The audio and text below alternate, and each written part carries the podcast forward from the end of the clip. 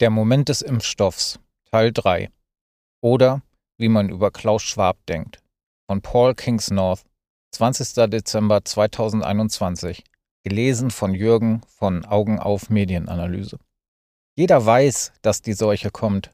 Jeder weiß, dass sie sich schnell bewegt. Jeder weiß, dass der nackte Mann und die nackte Frau nur ein glänzendes Artefakt der Vergangenheit sind. Jeder weiß, dass die Szene tot ist. Aber es wird ein Messgerät auf deinem Bett sein, das enthüllen wird, was jeder weiß. Leonard Cohen, 1988.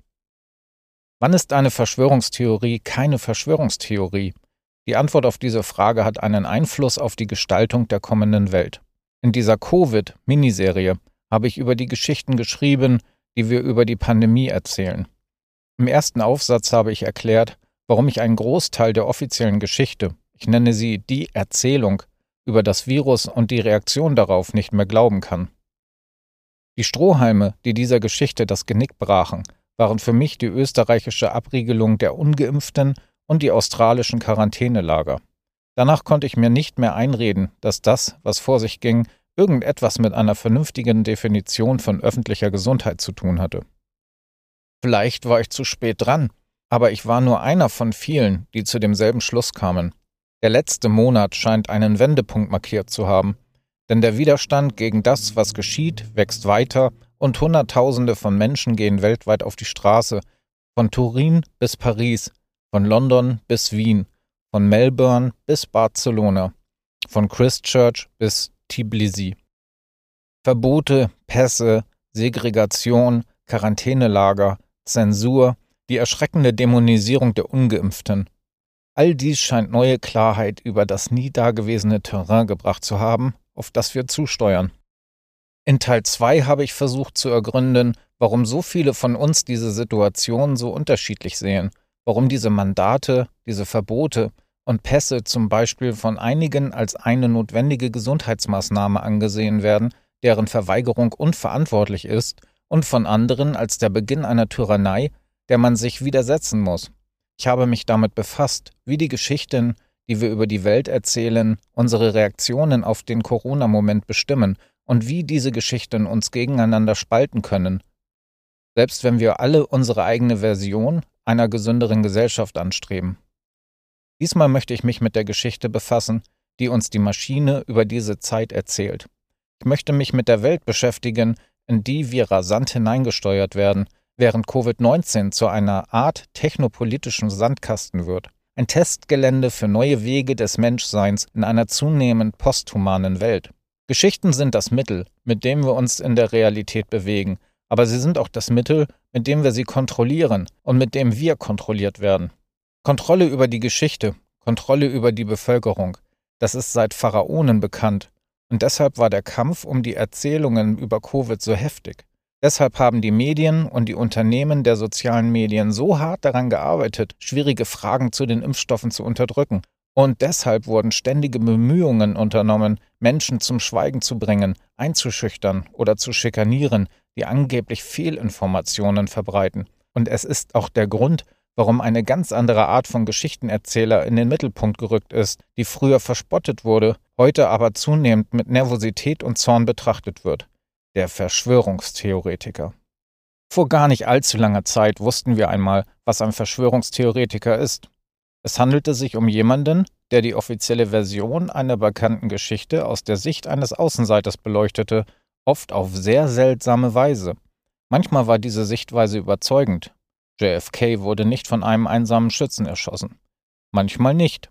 Die UNO will 95 Prozent der Weltbevölkerung töten. Und manchmal war sie geradezu giftig, die Juden stecken hinter allem. Aber wir alle wussten, dass eine Verschwörungstheorie eine Geschichte war, die auf dunkle, verborgene Kräfte in der Welt hinwies, eine Geschichte, die besagte, dass etwas verborgen ist und aufgedeckt werden sollte. Natürlich war der Begriff auch noch etwas anderes, eine Verleumdung. Der Verschwörungstheoretiker, der wahrscheinlich einen Aluhut trug, war im Grunde nicht ganz richtig im Kopf. Nicht so wie wir guten, vernünftigen Menschen, die ihre Informationen aus den Fernsehnachrichten, aus von Experten begutachteten wissenschaftlichen Arbeiten und aus Büchern, die in großen Zeitungen erschienen, beziehen. Dennoch waren diese Leute meist harmlos, Und was noch wichtiger ist, sie waren irrelevant. Menschen, die sich über den Roswell-Zwischenfall oder die Fälschung der Mondlandung aufregen, sind keine Bedrohung für die Macht und werden daher von ihr ignoriert. In normalen Zeiten spielen Verschwörungstheoretiker einfach keine Rolle. Aber was ist mit den abnormalen Zeiten, in Zeiten wie diesen, in denen das Vertrauen in offizielle Autoritätsquellen bröckelt, in denen die Erzählungen brüchig sind und in denen immer mehr Menschen im Nebel nach neuen Karten greifen? In Zeiten wie diesen geschehen drei Dinge. Erstens sprießen viele neue Verschwörungstheorien aus dem Boden, wie Blumen in lange getrockneter Erde, die durch Regen neu geöffnet werden. Zweitens wird der Begriff Verschwörungstheoretiker zu einem nützlichen Instrument für diejenigen, die versuchen, die offizielle Linie beizubehalten, ein abwertender Begriff, der auf alle angewandt werden kann, die das Narrativ in Frage stellen, ganz gleich wie vernünftig ihre Fragen sein mögen. Drittens, einige dieser Theorien werden sich als richtig erweisen. Man kann mit Fug und Recht behaupten, dass die Verschwörungstheoretiker eine gute Pandemie hinter sich haben. Ich erinnere mich noch an eine glorreiche Schlagzeile aus einer bekannten Publikation, die Anfang 2020 erschien und nicht gut gealtert ist. Anti-Impfung-Verschwörungstheoretiker vermuten, dass Covid-19 zur Einführung von Impfpässen führen wird. In den letzten 18 Monaten gab es zahllose Artikel wie diesen in zahlreichen Medien, in denen Vorhersagen über alles Mögliche, von Impfpässen über Verordnungen bis hin zu Quarantänelagern, als verrückte Alufolie abgetan wurde. Dies hat nur dazu gedient, die feige und beispiellose Art und Weise zu unterstreichen, in der sich ein Großteil der Medien verhalten hat, sowie die Zerstörung ihrer restlichen Glaubwürdigkeit. Aber das ist eine andere Geschichte. Die Verschwörungstheorie, über die im vergangenen Jahr am meisten berichtet wurde, ist jedoch die des Great Reset. In dieser reißerischen Geschichte so erzählen es uns dieselben Medien, plant das böse Globalistengenie Klaus Schwab, der unter einem Vulkan in Davos lebt, 95 Prozent der Bevölkerung wieder zu töten und die Kontrolle über die Ressourcen der Welt zu übernehmen. Die 5 Prozent von uns, die übrig bleiben, werden nichts besitzen, außer glücklich zu sein, weil es keinen Klimawandel mehr gibt und weil wir alle geimpft und geboostert sind und voll und ganz mit dem einverstanden sind, was Klaus und Bill Gates als nächstes für uns geplant haben, was wahrscheinlich Roboter beinhalten wird. Es stimmt, dass verschiedene, sagen wir mal, kreative Geschichten über Schwab und die Agenda seines Weltwirtschaftsforums WEF die Runde machen. Aber der Great Reset selbst ist keine Erfindung von Paranoikern. Er ist auch keine Verschwörung. Man könnte es einen Plan oder eine Agenda nennen, aber am besten ist es als eine andere Geschichte zu verstehen. Eine, von der Schwab und seine Kollegen möchten, dass wir alle sie als unsere Landkarte für das kommende Territorium annehmen. Wenn Sie die gleichzeitig langweilige und unheimliche Natur dieser Geschichte verstehen wollen, müssen Sie nicht in die tiefsten Abgründe der Bergfestung vordringen, in der sie heimlich ausgebrütet wurde. Sie können sich einfach die Online-Vorträge ansehen, an den virtuellen Konferenzen teilnehmen oder den entsprechenden Abschnitt der WEF-Webseite durchsuchen. Oder, wenn Sie wirklich interessiert sind, können Sie tun, was ich letzte Woche getan habe und das Buch von Klaus Schwab zu diesem Thema lesen. Covid-19, The Great Reset, ist enttäuschend frei von Gedankenkontrollgeräten, Mikrochips in Impfstoffen und reptilienartigen Oberherren. Tatsächlich ist es fast völlig frei von allem Interessanten. Es ist ein globalistisches Standardmanifest, wie es jeder Redakteur des WEF, der WTO, der G8, der UNO, der Weltbank oder des IWF oder jeder Autor des Economist oder Forbes in jedem Jahr nach 1990 hätte verfassen können. Als ich Anfang der 2000er Jahre mein erstes Buch One No Many Jesus schrieb, las ich Dutzende von Büchern und Abhandlungen wie diese, um zu verstehen, was die Befürworter der wirtschaftlichen und kulturellen Globalisierung antreibt. Es waren und sind immer dieselben. Eine Hymne auf die rettende Gnade des globalen Kapitalismus, verpackt in Klischees der sozialen Gerechtigkeit, von aufstrebenden NGO-Sprachgebrauch. Vielfalt, Lebendigkeit, Gleichheit, Inklusivität, Armutsbekämpfung, Mutterschaft, Apfelkuchen. Seit sie in den späten 90er Jahren zum ersten Mal Opfer von Aktivistenmassen vor ihren Konferenzzentren wurden, haben die Kapitäne der schwarzen Schiffe des globalen Kapitalismus darauf geachtet, ihre Raubzüge als Wohltätigkeitsprojekte zu tarnen, angetrieben von einem Lennonschen Wunsch nach universeller Einheit. Schwabs Buch muss also auf zwei Ebenen gelesen werden. Oberflächlich betrachtet ist seine Argumentation fade, wenig überraschend und absichtlich schwer zu widerlegen. Er sagt, dass die Pandemie alles verändert hat und dass die Welt nie wieder so sein wird, wie sie war. Er argumentiert auch, dass das, was war, ohnehin nicht funktioniert hat. Die globale Wirtschaft, die er mit aufgebaut hat, verändert das Klima, verursacht Ungleichheiten in und zwischen den Nationen und führt zu anderen negativen Entwicklungen, von Rassismus bis zur Verschmutzung der Meere. Wir sollten also die Gelegenheit ergreifen, die der Virus mit sich gebracht hat, um die Welt neu zu gestalten, um sie in einer gerechteren, besseren und nachhaltigeren Form wieder aufzubauen. So weit, so erfreulich. Wer könnte etwas gegen weniger Armut und sauberere Meere haben? Um zu verstehen, was das eigentlich bedeutet und vor allem, wie es erreicht werden soll, muss man unter die Oberfläche gehen. Und man muss nicht sehr weit graben, um die Geschichte hinter der Geschichte zu erkennen. Das Covid-Ereignis, so Schwab, hat gezeigt, dass wir in einer Welt leben, in der niemand wirklich das Sagen hat. Für viele von uns mag das eine gute Sache sein, aber für globalistische Denker wie Schwab ist es ein Problem, das gelöst werden muss. Es kann keinen dauerhaften Aufschwung geben, ohne einen globalen strategischen Rahmen für die Steuerung, schreibt er. Die Nationalstaaten und ihre freundlichen Verbündeten in der globalen Geschäftswelt müssen sich zusammentun, um wieder etwas Besseres aufzubauen. Vielleicht haben Sie das schon mal irgendwo gehört. Was soll das bedeuten? Es bedeutet, dass es kein Zurück mehr gibt.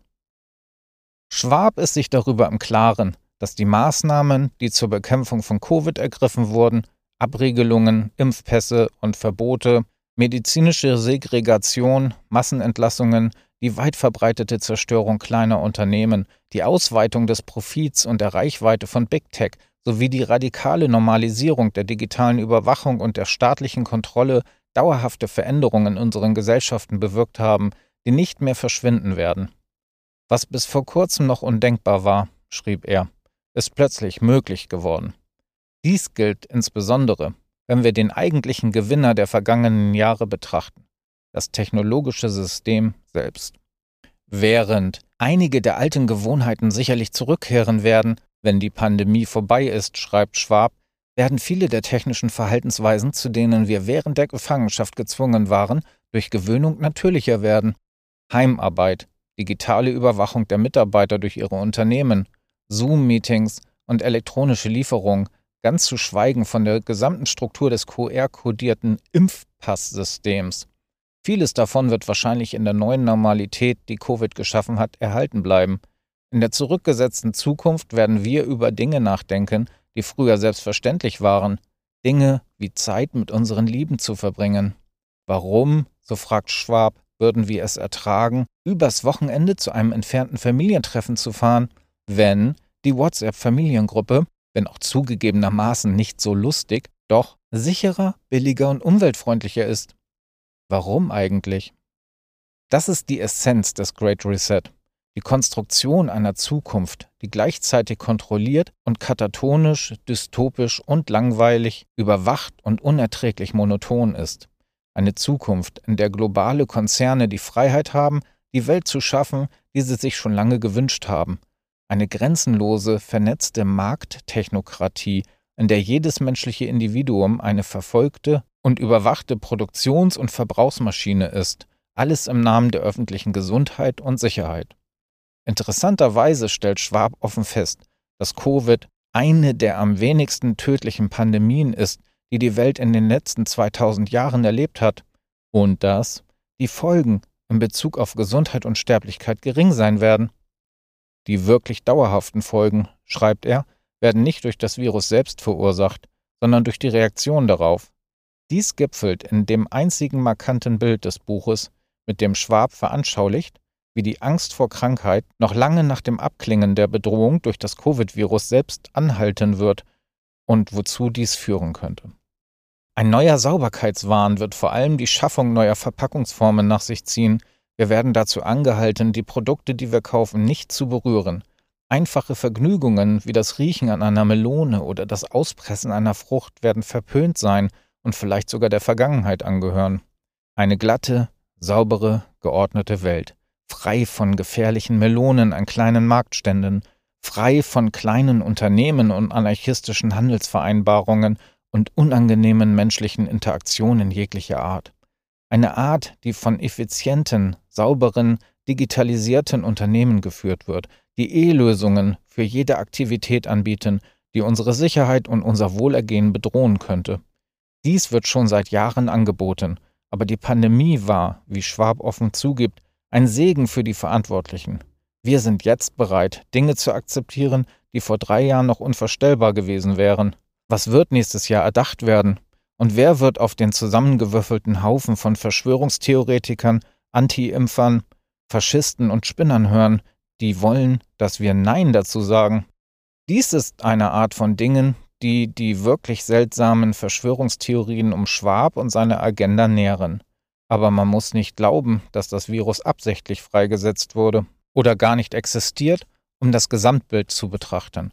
Seit Jahrzehnten werden die Nationalstaaten und ihre politischen Führer durch die Globalisierung immer mehr entmachtet, und die Macht konzentriert sich in den Händen derjenigen, die die technologische Infrastruktur der Welt schaffen und kontrollieren.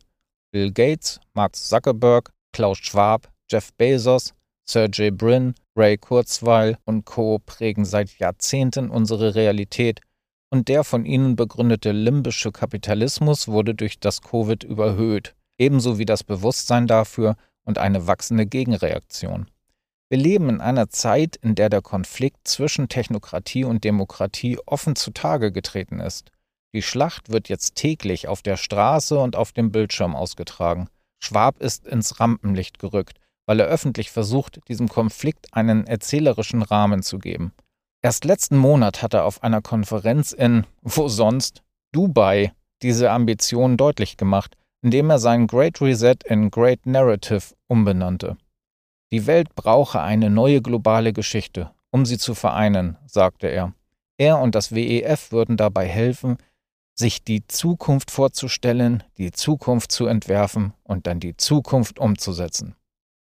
Klaus Schwab plant, die Zukunft auszuführen.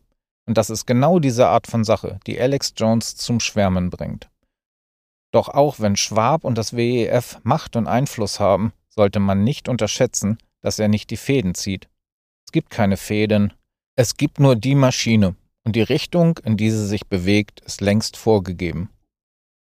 Covid hat das perfekte Testgelände und die Startrampe für die nächste Generation digitaler Überwachungs- und Kontrolltechnologien geliefert, die schon seit Jahren auf dem Reißbrett geplant sind. Die Verwirrung, die Wut und die Spaltung, die uns derzeit umtreiben, sind das Ergebnis unserer verwirrten Unfähigkeit, mit dem Techno-Coup, den wir erleben, umzugehen oder auch nur zu verstehen, was da vor sich geht. Aber die Zukunft ist nicht jetzt mehr auf dem Reißbrett. Nehmen Sie die QR-fähigen Impfpässe, die in den letzten zwölf Monaten so schnell in der ganzen Welt eingeführt wurden.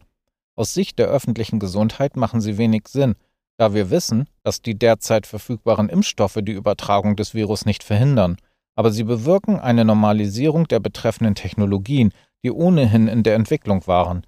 Digitale Impfpässe sind in der Europäischen Union beispielsweise seit 2018 in Vorbereitung. Ende 2019, Monate vor Beginn der Pandemie, begannen in Bangladesch Versuche mit digitalen Identitätssystemen in Verbindung mit dem Impfstatus. Man hoffte, dass sie zeigen würden, wie man die Impfung als Gelegenheit zur Schaffung einer digitalen Identität auf weltweiter Ebene nutzen könnte. Nochmals, es sind keine abwegigen Behauptungen erforderlich, um dies zu verstehen. Es handelt sich lediglich um eine Beschleunigung der bisherigen Entwicklung. Die meisten von uns tragen bereits einen tragbaren Peilsender in der Tasche, der unseren geografischen Standort überwacht, Daten über alles Mögliche sammelt, von unseren politischen Ansichten bis hin zu unseren Einkaufsvorlieben und der im Extremfall vom Staat genutzt werden kann, um herauszufinden, wer unsere Freunde und Kontakte sind. Man nennt es ein Smartphone. Da Covid in den nächsten ein bis zwei Jahren endemisch wird und immer wieder neue Varianten auftauchen, wird der Druck auf dauerhafte Gesundheits- und Sicherheitsgarantien wahrscheinlich anhalten. Praktischerweise können wir diese Smartphones, die bereits mit unserem Covid-QR-Codes versehen sind, als permanente Gesundheitspässe verwenden, die uns in der gefährlichen neuen Welt den sicheren und digitalen Zugang zu Waren und Dienstleistungen ermöglichen, und gleichzeitig alle bestrafen oder ausschließen, die sich weigern, die empfohlenen Gesundheitsmaßnahmen in Anspruch zu nehmen. Wenn diese wie eine dieser verrückten alten Verschwörungstheorien klingt, sollten Sie bedenken, dass die eigentlichen Reisepässe, die, mit denen wir in den Urlaub fahren, nach dem Ersten Weltkrieg als vorübergehende Maßnahme eingeführt wurden. Die spätere Begründung für die weltweite Einführung von Reisepässen waren Erwägungen der Gesundheit und der nationalen Sicherheit, die durch den Ausbruch der spanischen Grippe im Jahr 1918 ausgelöst wurden. Ein Jahrhundert später steht die digitale Version kurz vor der Verwirklichung und die Pandemie bietet die perfekte Gelegenheit für die Einführung. Die WHO verhandelt derzeit mit Nationalstaaten, regionalen Blöcken und Unternehmen, um sich auf die Standards für die weltweite Harmonisierung digitaler Pässe zu einigen die im Rahmen der WHO-Bemühungen entwickelten neuen Instrumente sind fast fertig. Bis Ende 2021 wird die Beta-Referenzsoftware des DDCC Gateways PKI erwartet und eine Beta-Version der Universal Status Checking App, die das Google Android FHIR SDK benutzt und auf dem EU-DCC basiert. Sie soll alle weltweit verwendeten Gesundheitspass-QR-Code-Formate erkennen können. Wir werden also unsere permanenten globalen Gesundheitspässe haben und sie werden dann mit bereits bestehenden Digital-ID-Technologien und der Einführung digitaler Währungen verschmelzen, um für uns alle eine personalisierte digitale Identitätsbörse zu schaffen, die als optionale Annehmlichkeit präsentiert wird, aber schon bald zu einer Grundvoraussetzung für die Teilnahme am gesellschaftlichen Leben werden wird, so wie es Smartphones, Kreditkarten oder Papierpässe sind. Wenn Sie diese Zukunft selbst erleben möchten, können Sie sich diesen Kurzfilm ansehen, der von einem der Unternehmen, die hier Pionierarbeit leisten, speziell für Sie gedreht wurde.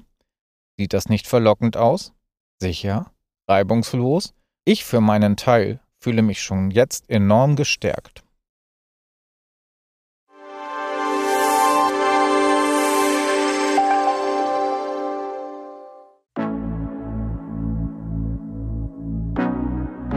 Hallo allerseits.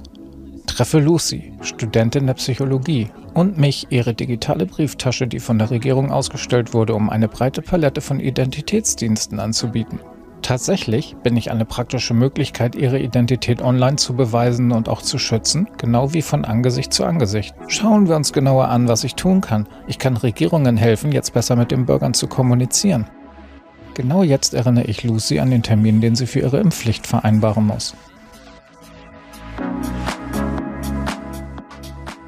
Zeit, zu ihrer Prüfung zu gehen. Lucy ist etwas gestresst. Ich bin hier, um es ihr leicht zu machen, zu beweisen, dass sie die richtige Kandidatin ist, mit einer schnellen und sicheren Verbindung zwischen ihrem Telefon und den Prüfern.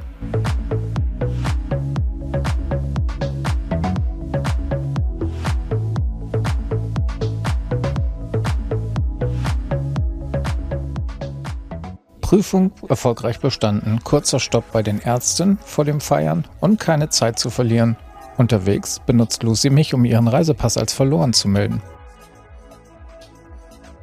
Sie braucht ihn für ihren bevorstehenden Roadtrip. Kein Problem, sie kann einen digitalen Notfallpass beantragen, ohne zur Behörde gehen zu müssen. Ich mache die offizielle Administration für reibungsloser und das ist nicht alles. Ich kann Lucy auch dabei helfen, eine Geburtsurkunde anzufordern, ihre Steuern zu zahlen oder nachzuweisen, wer sie ist, wenn sie neue Dienste nutzt, zum Beispiel die Eröffnung eines Bankkontos. Ich ermögliche Lucy die Bescheinigung ihrer Krankenversicherung. Entscheiden Sie, ob Sie dem Arzt den Zugriff auf Ihre Krankenakten erlauben oder nicht, um die Kontrolle über Ihre persönlichen Daten zu gewährleisten. Lucy braucht noch eine Sache, bevor sie für ihre Reise nach Australien bereit ist. Eine Mietfahrzeugreservierung. Ich helfe ihr, ihre Führerscheindaten online zu teilen. Sie muss nicht stundenlang anstehen, um das Auto abzuholen, wenn sie in Brisbane ankommt. Die Vermietungsfirma profitiert von sicheren und genauen Informationen und Lucy von einem reibungslosen Erlebnis. Lucys Freunde warten in der Bar auf sie. Damit sie einfach eintreten kann, generiere ich einen QR-Code, der beweist, dass Lucy alt genug ist, damit sie nicht alle ihre ID-Details mit dem Barpersonal teilen muss. Also ja, ich bin Lucys beste Begleiterin. Ich beschütze ihre Identität und amtliche Ausweise, wohin sie auch geht. Ich biete sicheren Zugang zu öffentlichen und privaten Diensten und ermögliche ihr die volle Kontrolle über ihren Datenschutz. Mit anderen Worten, ich gebe der richtigen Person den richtigen Zugang zu den richtigen Daten. Mir vertrauen auch Regierungen für die beste Unterstützung der digitalen Transformation der Länder im Kampf gegen Ausweisbetrug und reibungsloser Bereitstellung öffentlicher Dienste. Ich bin die digitale Ausweistasche von Thales.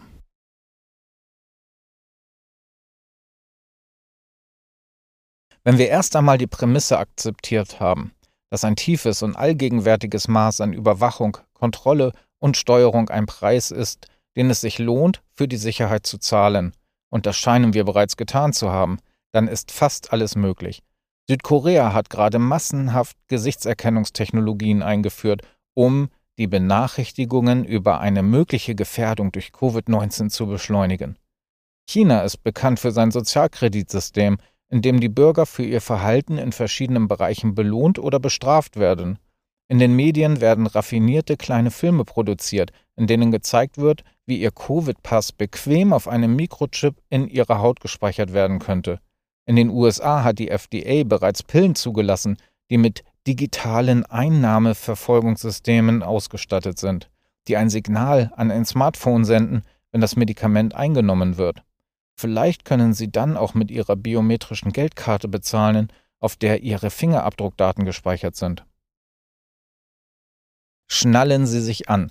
Das sind die kommenden Zeiten und sie treiben uns direkt und gezielt auf das Hauptziel zu, das Internet der Körper, in dem wir beginnen, endgültig mit den Maschinen zu verschmelzen, die wir geschaffen haben, Mikrochip-Gehirnimplantate, Human Enhancements, die es uns ermöglichen werden, direkt mit dem Internet zu interagieren, werden uns schneller erreichen, als wir denken. Ihre Entwicklung wird derzeit unter anderem von Elon Musk und Mark Zuckerberg finanziert. Die Royal Society, Großbritanniens wissenschaftlicher Think Tank der ersten Liga, kann ihre Begeisterung über die Möglichkeiten, die sie bieten werden, nicht zügeln. Die Verknüpfung menschlicher Gehirne mit Computern unter Nutzung der Leistung künstlicher Intelligenz könnte es ermöglichen, die Entscheidungsfähigkeit und emotionale Intelligenz von Menschen mit der großen Datenverarbeitungsleistung von Computern zu vereinen und so eine neue, kollaborative Form der Intelligenz zu schaffen. Die Menschen könnten bis zu einem gewissen Grad telepathisch werden und sich nicht nur ohne Sprache, sondern auch ohne Worte unterhalten, indem sie auf einer konzeptionellen Ebene Zugang zu den Gedanken der anderen haben. Nicht nur Gedanken, sondern auch Erfahrungen könnten von Gehirn zu Gehirn kommuniziert werden. In dieser Geschichte, der Geschichte der Maschine, wird die Welt jeder und alles in ihr zu einem Knotenpunkt in dem leuchtenden Netz, das jede unserer wachen Stunden bestimmen und lenken wird. Die Zukunft wurde natürlich schon lange vorhergesehen. William Morris hat sie kommen sehen und William Blake ebenso. Aldous Huxley und E. M. Forster sahen sie schon vor einem Jahrhundert und Edward Abbey sagte sie voraus, bevor ich geboren wurde. Nennen wir es den Ameisenstaat, die Bienenstockgesellschaft, einen technokratischen Despotismus und vielleicht wohlwollend, vielleicht nicht, aber in jedem Fall der Feind der persönlichen Freiheit, der Unabhängigkeit der Familie und der Souveränität der Gemeinschaft, der die Freiheit zwischen alternativen Lebensformen zu wählen für lange Zeit ausschließt. Die Beherrschung der Natur, die durch falsch angewandte Wissenschaft ermöglicht wird, führt zur Beherrschung der Menschen, zu einer tristen und totalitären Uniformität. Covid hat unser Abtauchen in den digitalen Ameisenhaufen sowohl beschleunigt als auch gerechtfertigt, und in den kommenden Jahren wird es immer unerbittlicher werden. Vielleicht werden viele, ja die meisten von uns, dies begrüßen. Schließlich wird es uns seit Jahren angepriesen, im bewusstesten, manipulivsten Massenangriff auf unseren Willen in der Geschichte der Menschheit. Wir wurden dazu erzogen, unsere Smartphones, Navigationsgeräte, intelligenten Kühlschränke, Drohnen und Alexas zu lieben und zumindest zu akzeptieren. Luditen wie ich waren schon immer eine Randsekte. Die Menschen, die vom WEF als junge globale Führungskräfte von morgen ausgewählt wurden, sind sicherlich begeistert von der Zukunft, die sie aufbauen sollen. Als KI und Roboter so viel von unserer Arbeit übernahmen, hatten wir plötzlich Zeit, gut zu essen, gut zu schlafen und Zeit mit anderen Menschen zu verbringen. Das Konzept der Raschauer macht keinen Sinn mehr, da die Arbeit, die wir tun, jederzeit erledigt werden kann. Ich weiß nicht, ob ich sie überhaupt noch als Arbeit bezeichnen würde. Es ist eher Denkzeit, Schaffenszeit oder Entwicklungszeit. Aber natürlich hat jede Gesellschaft auch ihre Schattenseiten. Hin und wieder ärgere ich mich über die Tatsache, dass ich keine wirkliche Privatsphäre habe. Nirgendwo kann ich hingehen, ohne registriert zu werden. Ich weiß, dass irgendwo alles, was ich tue, denke und träume, aufgezeichnet wird. Ich hoffe nur, dass niemand das gegen mich verwenden wird. Das ist keine Satire, das ist eine Prophezeiung. Oder vielleicht ist es auch nur Marketing. Wie dem auch sei, wir sind endlich an den Ausläufern der Zukunft angekommen. Eine umgekehrte Version von The Matrix, in der Agent Smith der Held ist. Eine Welt, die schrecklich und langweilig zugleich ist. In dem Maße, wie sich der Klimawandel bemerkbar macht, die Ökosysteme sich weiter verschlechtern, die Versorgungsketten ins Stocken geraten, das soziale Gefüge ausfranst und sich die Verstädterung und die Massenmigration beschleunigen, wird es immer notwendiger werden, die Bürger unserer Massengesellschaft auf kleinsten Raum zu steuern, anzustupsen und zu kontrollieren, um die Wachstums- und Fortschrittsshow am Laufen zu halten. Die Pandemie hat uns gezeigt, wie dies erreicht werden kann. Schwab hat recht, dass es kein Zurück mehr gibt, wenn man die Lehren daraus gezogen hat. Manchmal denke ich, dass das, was jetzt geschieht, in der Geschichte der Menschheit ohne Beispiel ist. Zu anderen Zeiten scheint es wie die übliche menschliche Geschichte zu sein, nur schneller. Wann haben wir schließlich damit begonnen, uns zu verbessern? Als wir die Brille, die Schuhe, die Rüstung, den Feuerstein erfunden haben?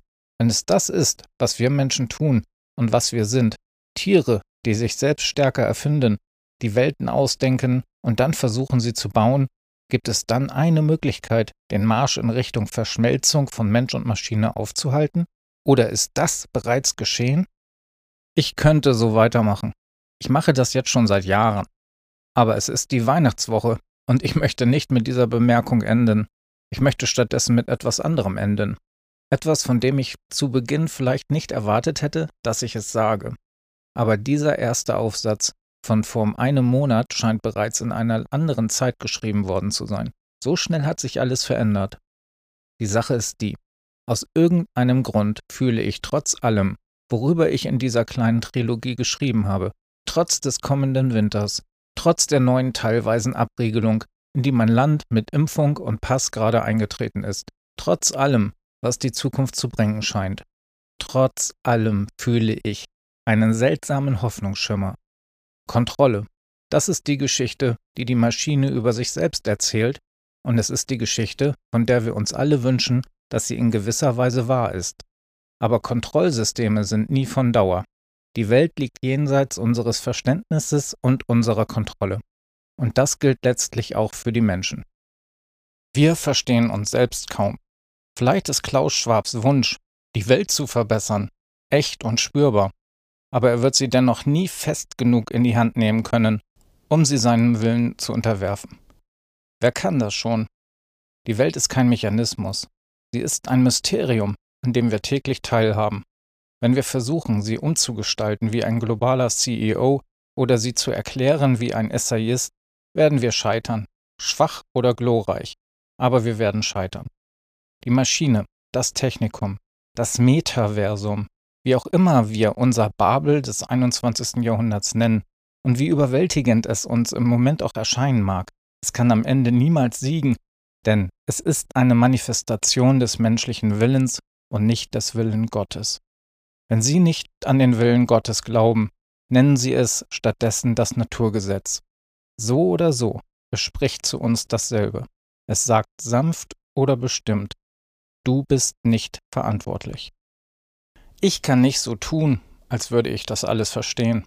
Alles, was ich habe, ist meine Intuition und diese Worte. Aber ich denke, dass die Welt überraschender und lebendiger ist, als ich manchmal sehe oder sogar glauben will.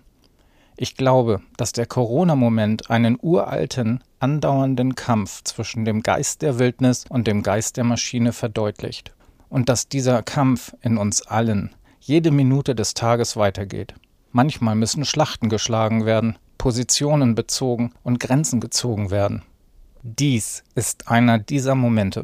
Wenn wir beginnen, alle Geschichten zu verstehen, die im Spiel sind, können wir erkennen, an welcher wir teilnehmen und welche Entscheidungen wir treffen müssen, wofür wir stehen und wofür nicht. Der Winter ist hier im Norden, morgen ist die Sonnenwende. Im Westen Irlands ist es dunkel, feucht und kalt. Die Zeiten toben um uns herum, und es kann schwer sein, einen klaren Kopf zu behalten. Aber hier werden nachts Kerzen in den Fenstern angezündet, denn es ist Advent und ein unerwartetes Licht bricht durch den kürzesten aller Tage. Die Zeiten verlangen jetzt, dass wir uns an einige der alten Tugenden erinnern und sie pflegen. Wir könnten mit dem Mut beginnen. Mut und Geduld. Es mag Jahre, Jahrzehnte, Jahrhunderte dauern, aber die Maschine, die wir gebaut haben, um das Leben selbst zu steuern, um die Welt in unsere eigene kleine Form zu pressen. Sie wird am Ende zusammenbrechen und die summenden Drähte werden verstummen. Unsere Aufgabe in der Zwischenzeit ist es, die Form der Tyrannei, die sie mit sich bringt, zu verstehen, damit wir ihr widerstehen können. Aber D.H. Lawrence wusste es. Alle Propheten wussten es. Die Erde kann nicht zurückgesetzt werden. Nicht von uns. Niemals. Sie sprechen von dem Triumph der Maschine aber die Maschine wird niemals triumphieren.